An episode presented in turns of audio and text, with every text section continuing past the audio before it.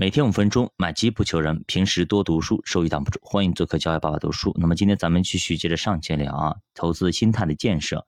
其实投资啊，要有正确的方法，要坚持长期主义。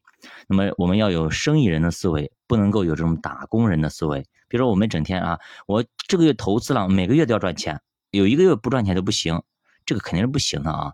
干什么事其实都不容易啊，很多时候你得先赔钱再赚钱。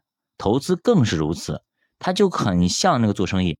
比方说你开个店嘛，对吧？服装店，你得先去找个店面，对吧？租下来，然后呢，你得进货，是吧？这个是前期要花钱的，然后你肯定要雇一些人去帮你去打理。这个时候你前期要投入，然后呢，慢慢慢慢的才会有盈利。就前期你肯定要去先投入的，投资更是如此。你上来就让你赚钱的机会，其实不一定是真正的机会，很多时候都是坑。比方说 P to P 啊。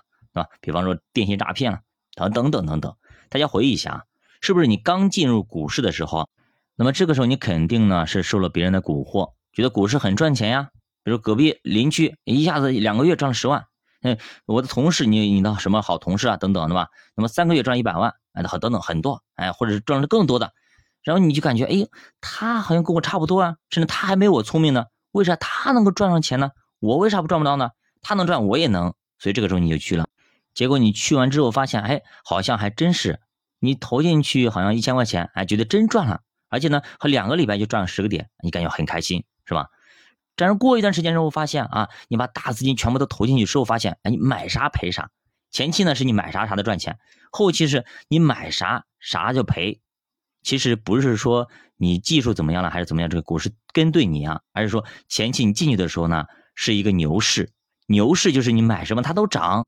所以前期你刚刚进去的时候，刚好是牛市，牛市就是赚钱很容易。但是呢，它已经开始下跌了，那个时候你感觉，哎，它怎么下跌那么厉害呀，对吧？就比如说你从那个三千点冲进去，对吧？或者是四千点冲进去，一下子干到了六千一百点，哎，你感觉很舒服，哎，赚钱这么容易啊？但是你六千一点以六千一百点之后，那就不一样了。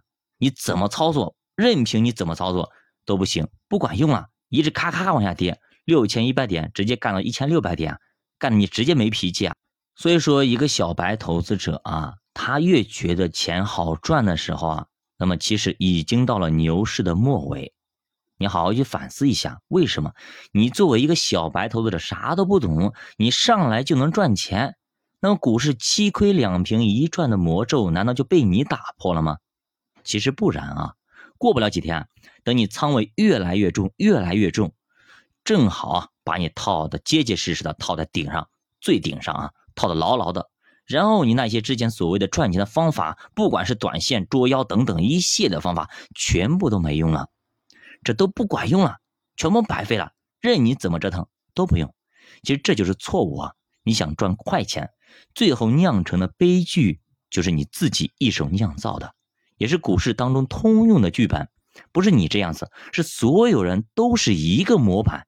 你们所讲的、所经历的一些故事，所有人。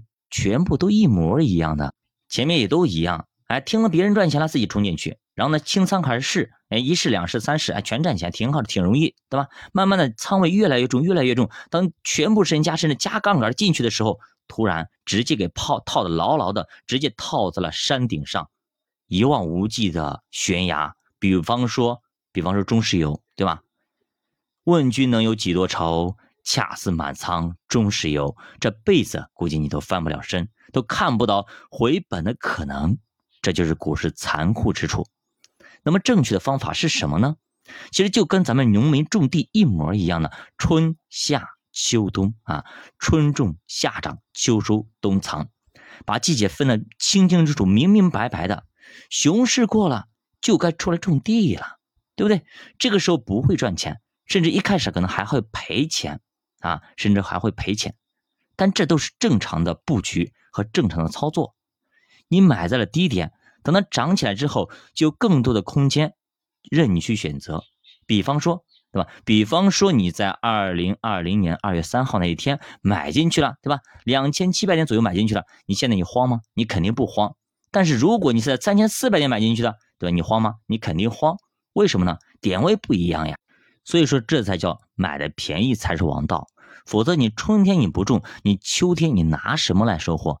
你看到别人都赚钱了，自己又着急，就只能高价去买别人家粮食，最后就变成了高位接盘，反而呢给那些春种的人做了嫁衣裳，成了接盘侠。